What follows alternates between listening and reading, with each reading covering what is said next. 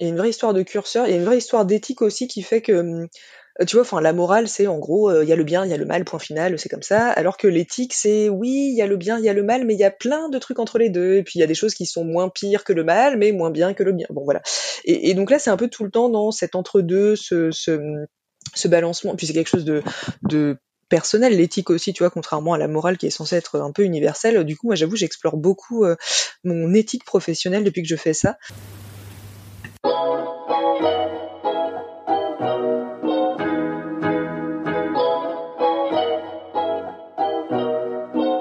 Bienvenue dans Copywriting Game, le podcast français de ceux qui veulent mieux écrire pour se vendre. Le copywriting, c'est l'art d'écrire pour vendre. Si tu veux mieux écrire pour vendre plus, abonne-toi. Tu vas découvrir comment améliorer les résultats de ton business. Je suis Victor Pelletier, copywriter indépendant. Toutes les deux semaines, je pars à la rencontre des meilleurs joueurs du copywriting. Ils sont entrepreneurs, copywriters ou créateurs de contenu. Ce sont tous des as de la vente et de la psychologie humaine. Je vous partage leur parcours, leur business et leurs réflexions. Nous allons parler marketing, écriture, vente et psychologie. Si cet épisode te plaît, tu peux lui laisser 5 étoiles sur Apple Podcast et Spotify. Bonjour à tous, on se retrouve dans cet épisode pour parler ghostwriting avec Solène Thomas. Solène, c'est la plume des CEO qui n'ont pas le temps. J'adore cette tagline, donc je la sors direct d'entrée.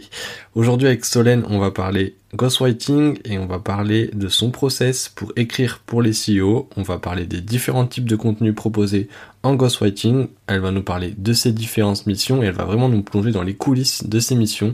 Elle a notamment écrit des discours pour une haute fonctionnaire, pour un horloger, et oui un horloger, et surtout ce qu'elle fait principalement c'est l'écriture de post LinkedIn pour les CEO et elle nous parle aussi de ce qu'elle rencontre comme problématique notamment en termes d'éthique. Voilà, ça fait un super épisode avec Solène, hyper intéressant et enrichissant et j'espère que vous allez penser la même chose à la fin. Je vous souhaite une très très bonne écoute.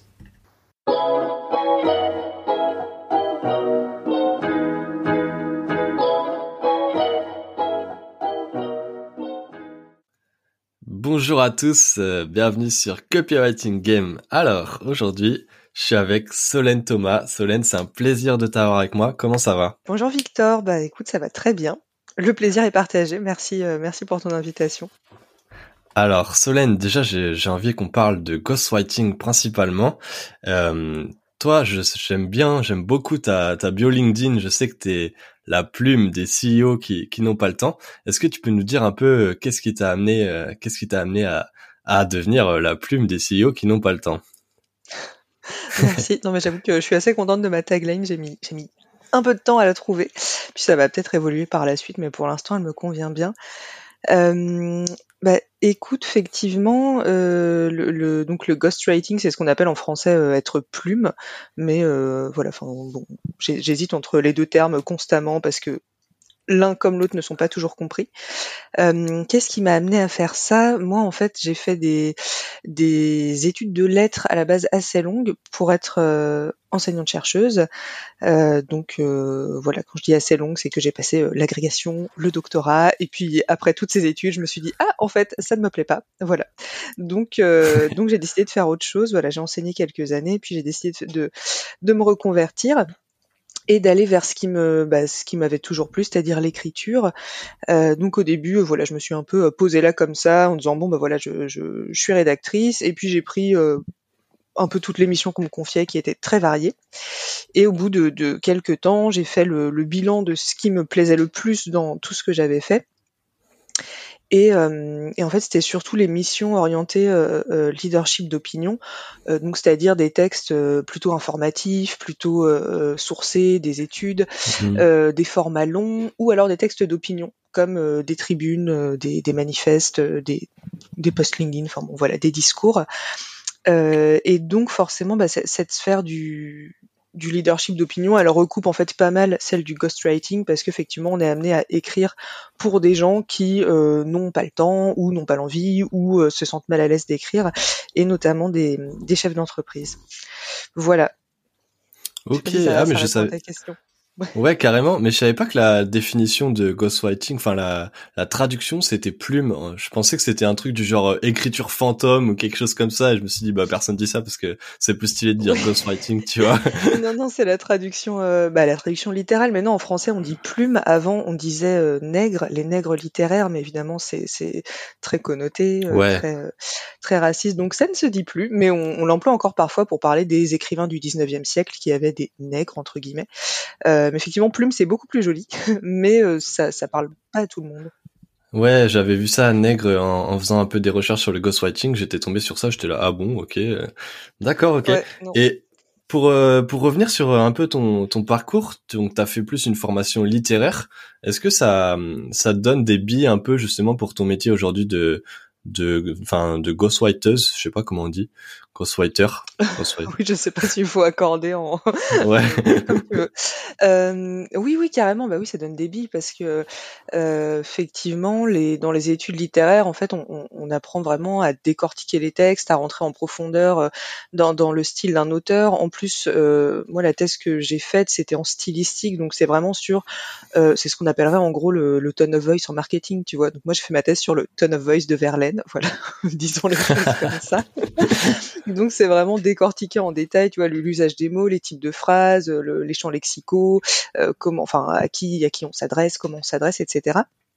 Et puis ça donne aussi pas mal de euh, d'outils en matière de rhétorique. Tu vois, on étudie euh, des, euh, bah, par exemple des discours, des prises de parole, des textes argumentatifs. Donc ça, c'est des choses qui vont resservir bien sûr pour écrire des textes, des textes impactants, des textes qui vont viser à, à persuader. donc ouais, je trouve que c'est c'est une bonne porte d'entrée.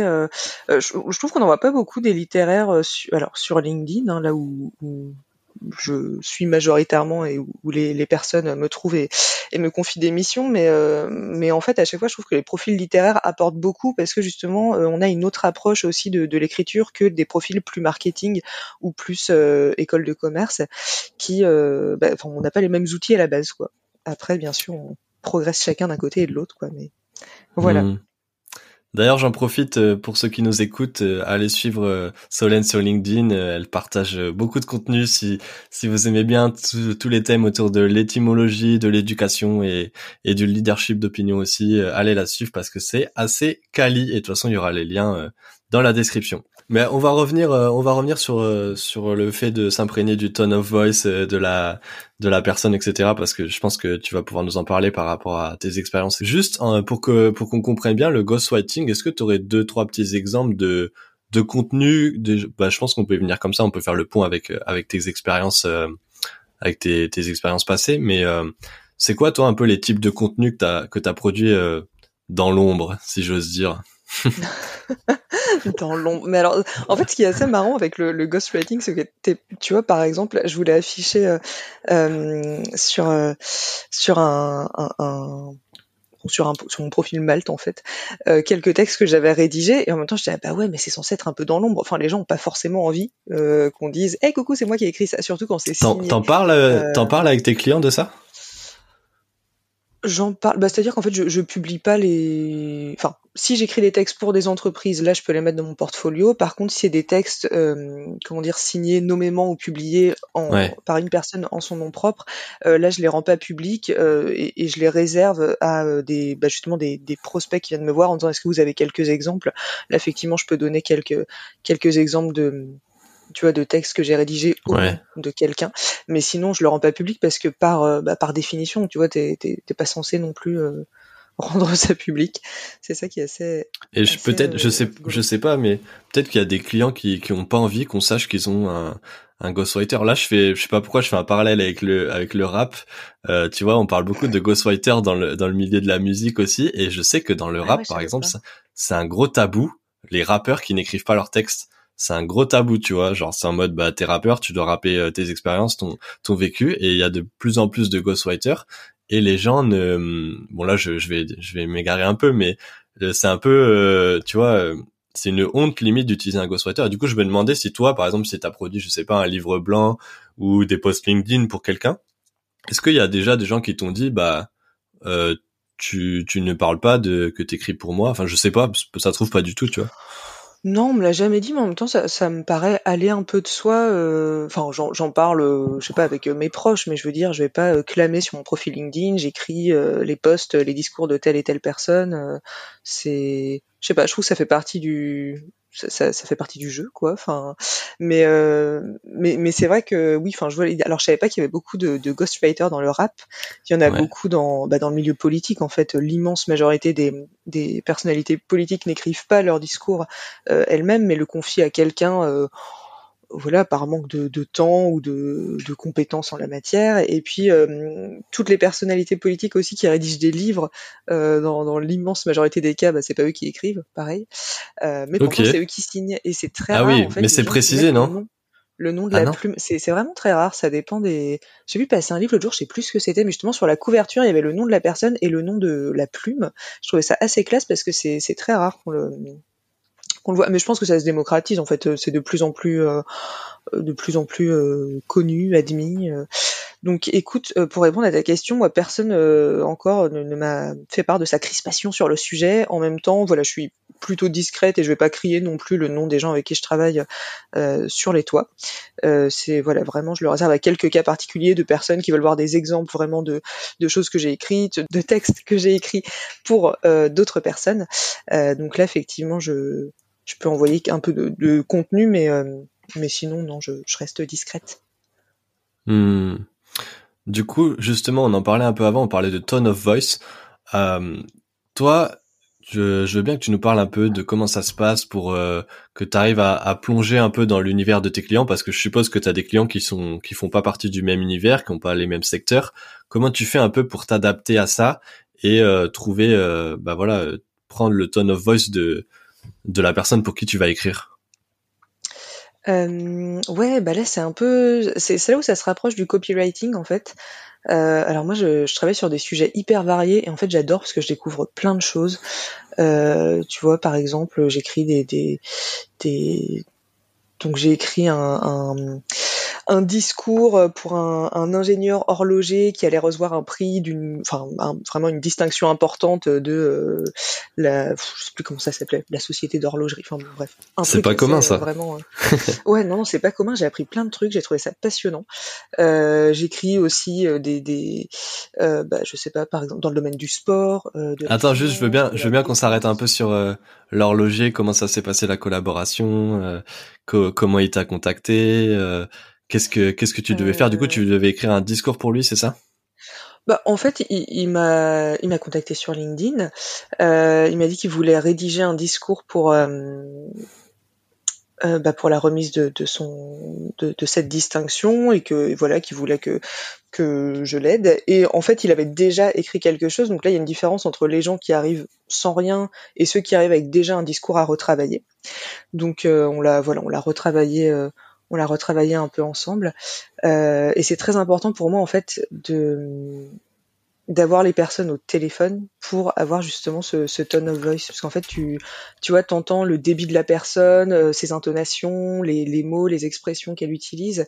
Et tout ça ça va aider à, bah faire une sorte de, profil un peu stylistique de, de la personne et chercher à retranscrire ça au mieux euh, par l'écrit Ok, d'accord. Et du coup, toi, tu préfères, euh, ouais, je, je pense que tu préfères quand il y a déjà une chose qui, enfin, une production qui a été faite par la personne parce que du coup, ça te permet de partir sur une base, ou alors tu préfères partir de zéro pour pas être euh, biaisé par euh, ce que la personne a déjà écrit?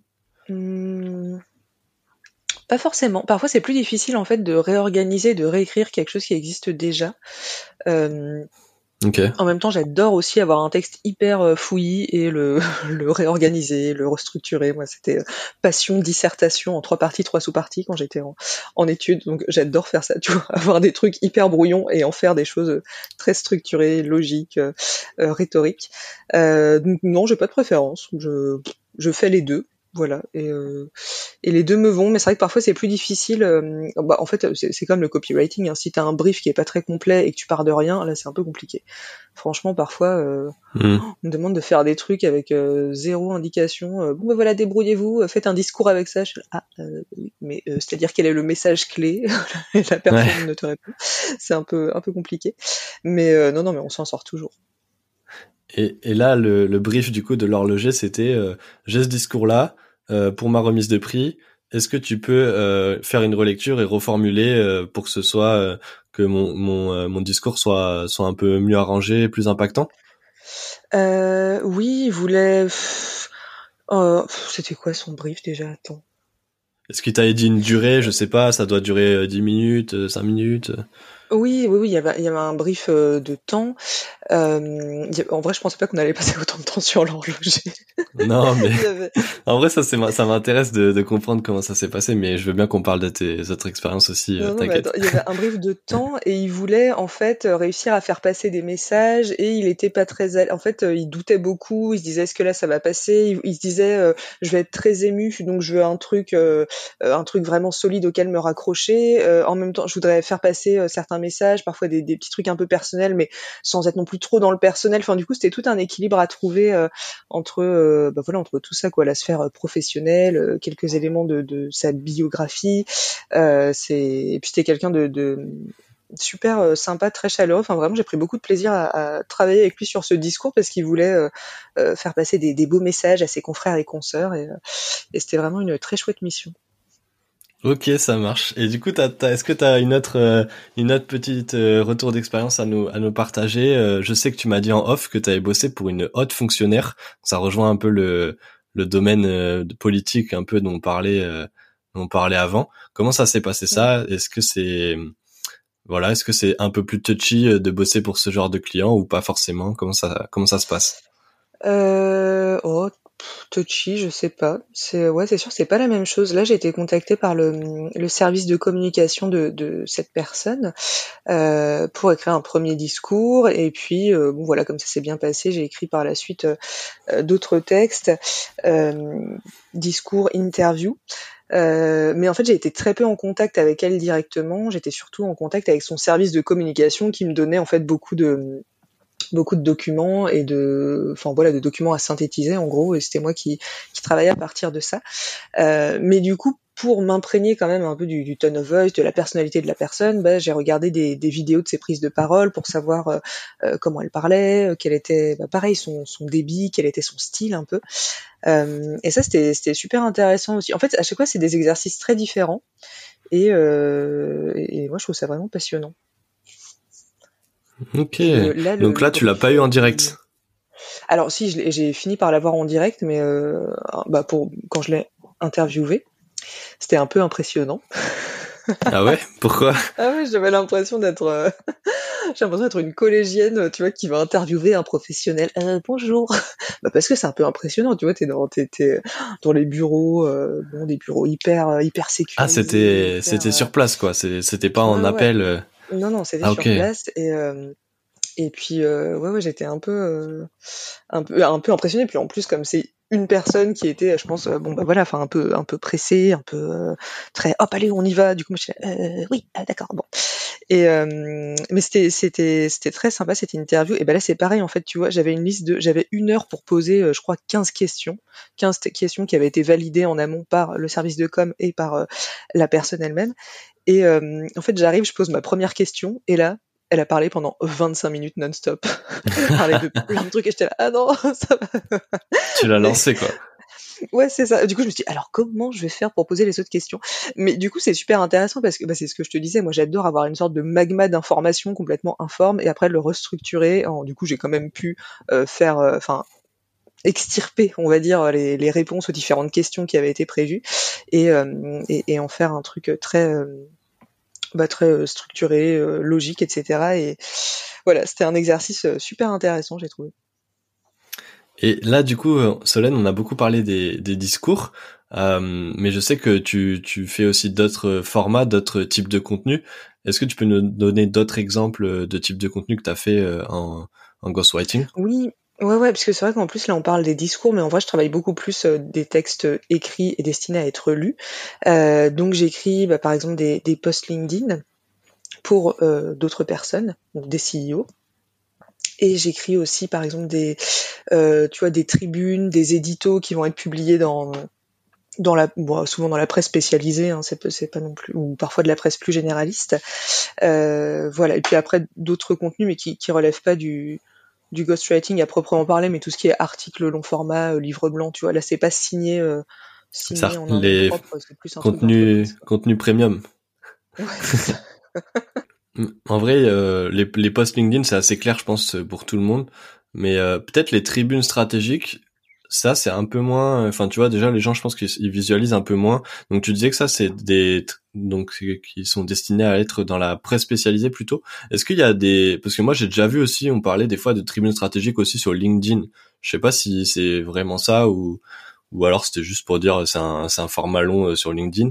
Mais c'est quoi euh, c'est quoi ce qu'on entend derrière vraiment euh, tribune stratégique pour que ce soit clair? Parce que même moi pour moi c'est pas hyper clair en vrai. Ouais ouais ouais. Alors tribune alors stratégique je sais pas je sais pas ce qu'il vient de faire là euh, une tribune, c'est euh, bah, tout simplement une, une, une, prise de position écrite d'une personne qui est souvent aussi une personnalité. Enfin, tu peux écrire une tribune si tu es euh, monsieur ou madame tout le monde comme toi et moi, mais tu, enfin, ça a quand même un peu plus de poids d'écrire une tribune si tu es, voilà, chef d'une une institution, ou, ah un CEO, ou, ou, une personnalité publique, ou une, une, une star, je sais pas. voilà, donc quelqu'un qui va prendre position sur un sujet donné et souvent un sujet d'actualité. Voilà, et ça, ça fait un texte euh, écrit qui va être la plupart du temps publié dans dans la presse. Alors tu vois, il y a des grandes tribunes sur des sujets, euh, par exemple généralistes qui peuvent toucher tout le monde, dans je sais pas moi Le Monde ou, euh, ou Libé ou Le Figaro ou ce que tu veux, enfin la presse généraliste. Et puis il y a aussi des tribunes plus euh, euh, bah dans la presse euh, spécialisée qui vont être plus nichées forcément. Par exemple, je sais pas moi, euh, dans, dans le domaine euh, par exemple de des énergies renouvelables, de, de l'environnement, de l'agriculture, de la finance, je sais pas. Hop, il y a une loi qui est débattue à l'Assemblée, où il y a un événement ou un procès un peu inédit en France. Tu vois, par exemple, a le, le procès de Deliveroo en France là récemment, qui était le un peu le, le ah oui, j'ai vu ça, ouais. qui, qui fera date, quoi, je pense, parce que c'est en, en termes de. Oh là là, pourquoi je m'embarque là-dedans Victor, arrête-moi.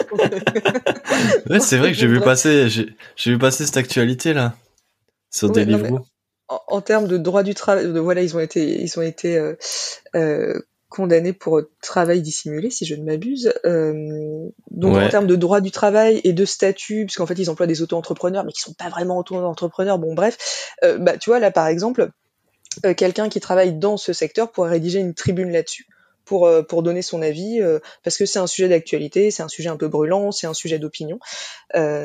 Euh, dans la presse ou sinon sur euh, sur LinkedIn parce qu'effectivement LinkedIn l'avantage c'est que t'as pas à faire appel à un service presse euh, ou connaître des gens tu publies ta tribune euh, en mode euh, en mode article long format et tout le monde peut y avoir accès Ok, non mais t'as bien fait de parler ça en vrai, ça fait un... c'est vrai que du coup ça me fait une belle transition pour la question que je voulais te poser après.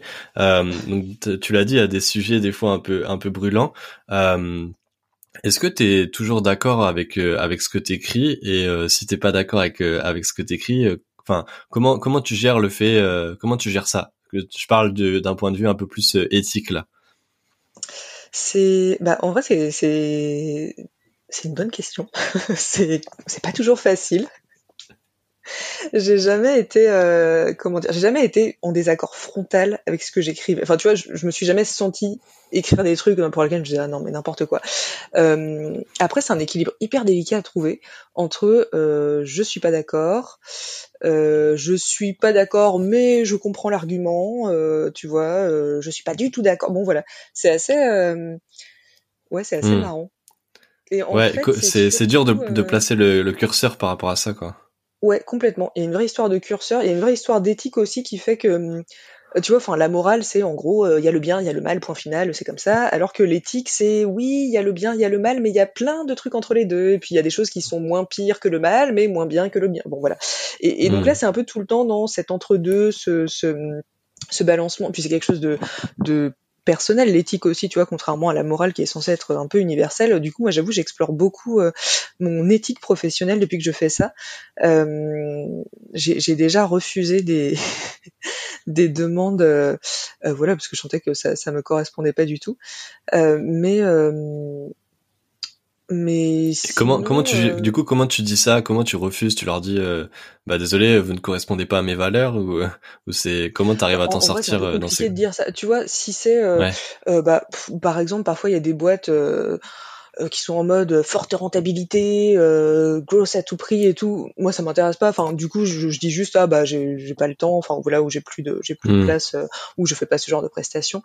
une fois où j'ai dit non vraiment frontalement, c'est quand une personne m'a contacté pour pour l'aider à écrire des tribunes politiques. Et euh, du coup, bon, j'ai googlé un peu pour voir ce que cette personne écrivait, dans, dans quel cadre elle écrivait. Et puis j'ai vu que c'était euh, quelqu'un qui écrivait des, des tribunes pro Zemmour. Ouais, tu m'as dit. C'est fou parce que tout le non mais c'est marrant parce qu'en plus tout l'intérêt d'avoir une ligne éditoriale sur LinkedIn c'est quand même aussi d'attirer des personnes euh, qui, qui, partagent tes valeurs tu vois qui se reconnaissent dans ce que tu écris du coup lui j'ai vraiment pas compris pourquoi il avait fait appel à moi.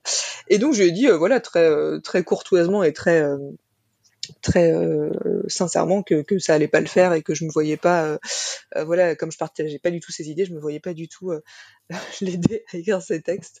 Mais non non sinon globalement ouais disons que c'est une négociation et c'est surtout avec les je dirais que c'est surtout avec les, dirigeants pour lesquels j'écris des, des posts LinkedIn en fait parce qu'ils abordent beaucoup de sujets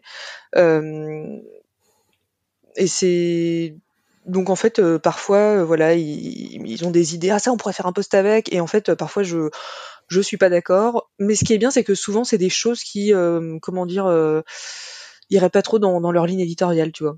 Du coup, je peux dire ouais, mais là, c'est un peu à côté de bon, voilà. Euh, de, de, de, la ligne éditoriale qu'on s'est fixée, c'est-à-dire parler quand même de grandes thématiques en rapport avec euh, avec leur secteur.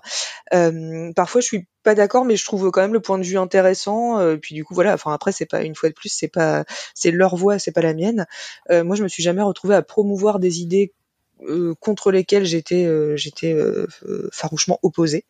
mais ouais, disons tout est tout est une histoire d'équilibre et de négociation. Puis faut faut si un jour vraiment je me reconnais pas dans, dans ce que j'ai écrit, je pense que je dirais à la personne, bah là je pense qu'on va arrêter la, la, enfin la collaboration parce qu'au bout d'un moment moi je me reconnais plus là-dedans, puis euh, voilà tout simplement. Hmm.